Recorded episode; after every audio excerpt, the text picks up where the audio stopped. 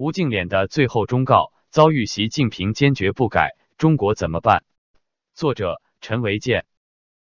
吴先生的十大忠告针砭时弊，处处到位。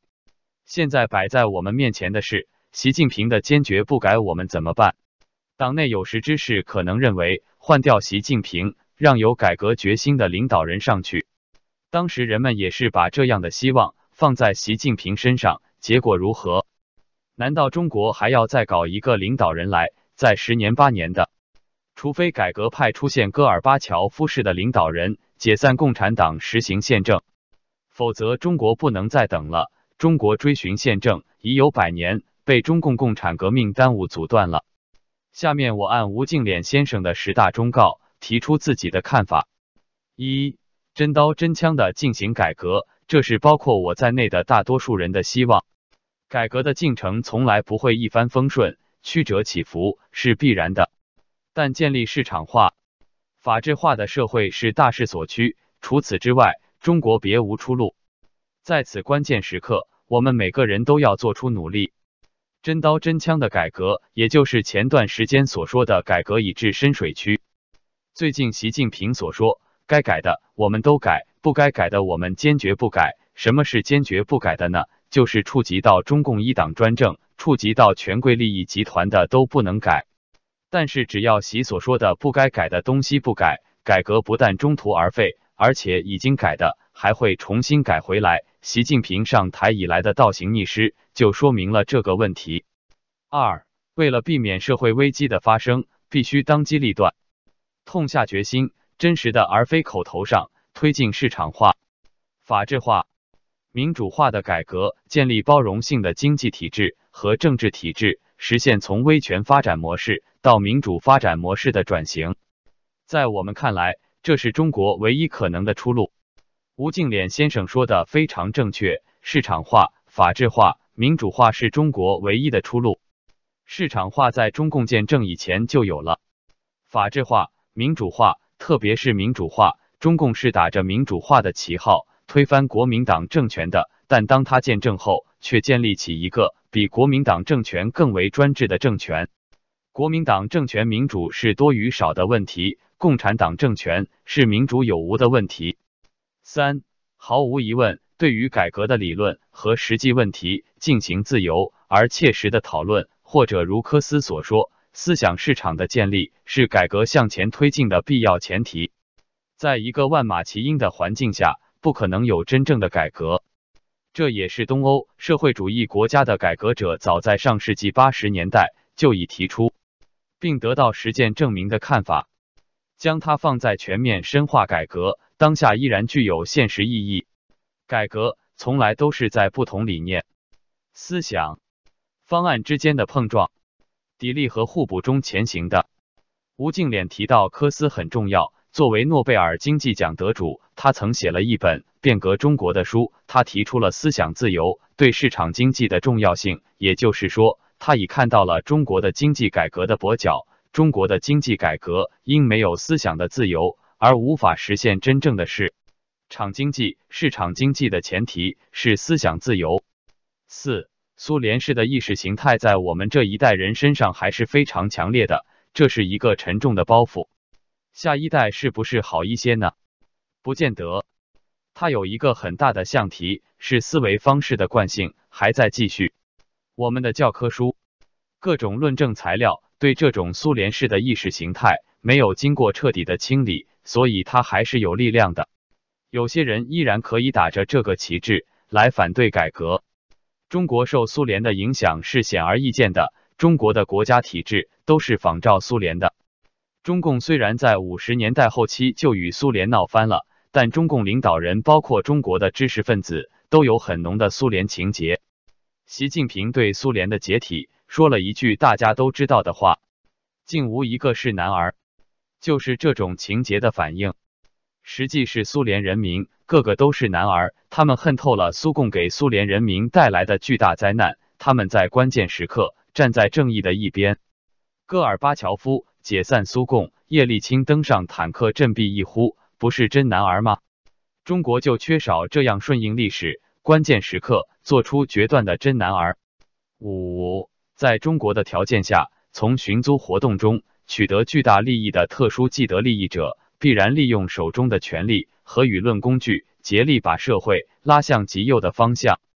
如果没有力量阻断这种进程，国家资本主义十有八九就会演化为权贵资本主义及官僚资本主义，或所谓封建的买办的国家垄断资本主义。中国为何没有力量阻断国家资本主义演化为权贵资本主义？最重要的一点是，共产党垄断了一切权利，而国家资本主义演变到权贵资本主义，是他们在文革中痛定思痛的负面结果，就是理想主义是个屁。有一句当时非常流行的话，叫做“有权不用过期作废”。于是，几乎所有的中共官员的家庭以改革之名一夜暴富。他们成了新生的地主、富农、资本家，他们认为这些是他们应得的，是父辈提着脑袋革命的结果。革命是买了原始股，完全反叛了当年革命的意义。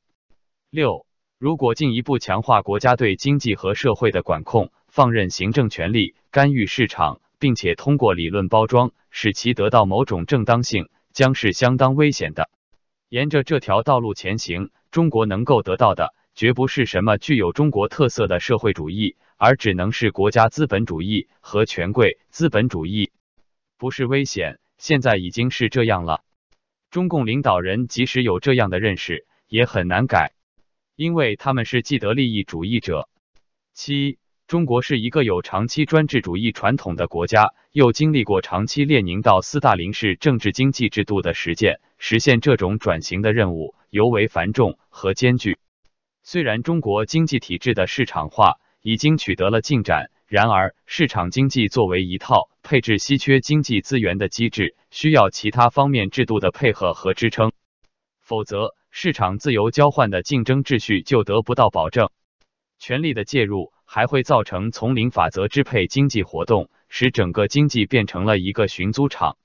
目前中国是半市场化，中共也很难倒退到完全计划经济。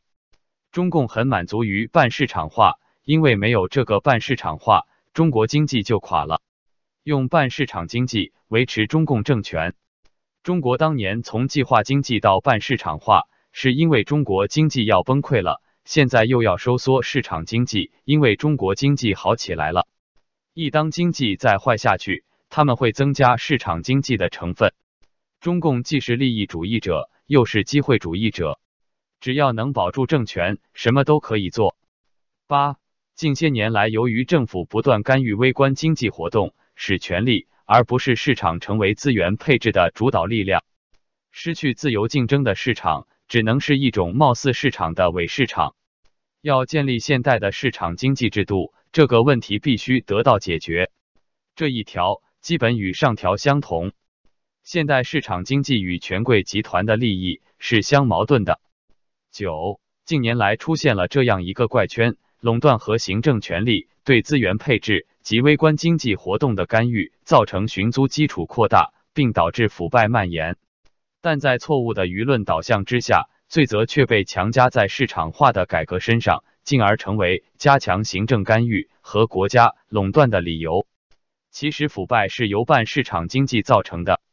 如果全市场经济加基本私营经济，腐败就很难产生，因为权力在市场经济中产生不了作用，而腐败依仗的是权力，腐败的也是权力。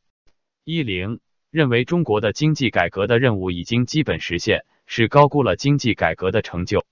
实际上，连已经写在文件上的经济改革要求，也有许多并没有实现。其中一个重要原因是一九九二年以后重启的改革存在的一个缺陷是。不再像二十世纪八十年代那样把经济体制改革和政治体制改革并提。正如小平在一九八六年讲过多次的，不改革政治体制，经济改革也搞不通。目前经济改革的落后的方面，像国有经济的改革、政府经济管理职能的改革，都无不与政治改革、政府改革滞后有关。虽然邓小平讲过不改革政治体制，经济改革也搞不通。但是说是这么说，做并没有这样做。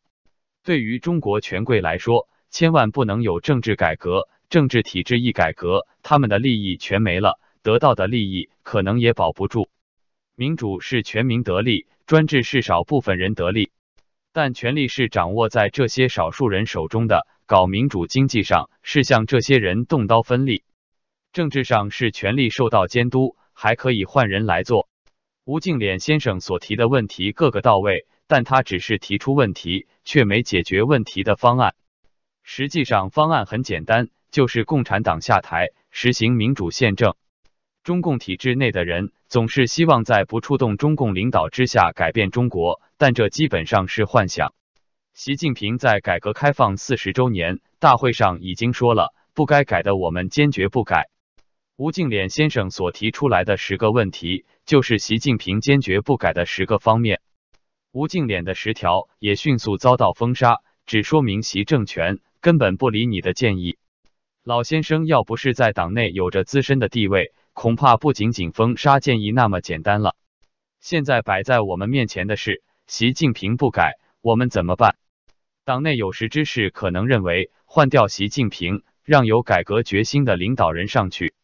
但当时人们也是把希望放在了习近平身上，结果如何？难道中国还要再搞出一个领导人来，再是十年八年的？改革开放四十年。换了三代领导人，这三代领导人的所作所为，一再告诉我们，只有解决中共的问题，才能解决中国的问题。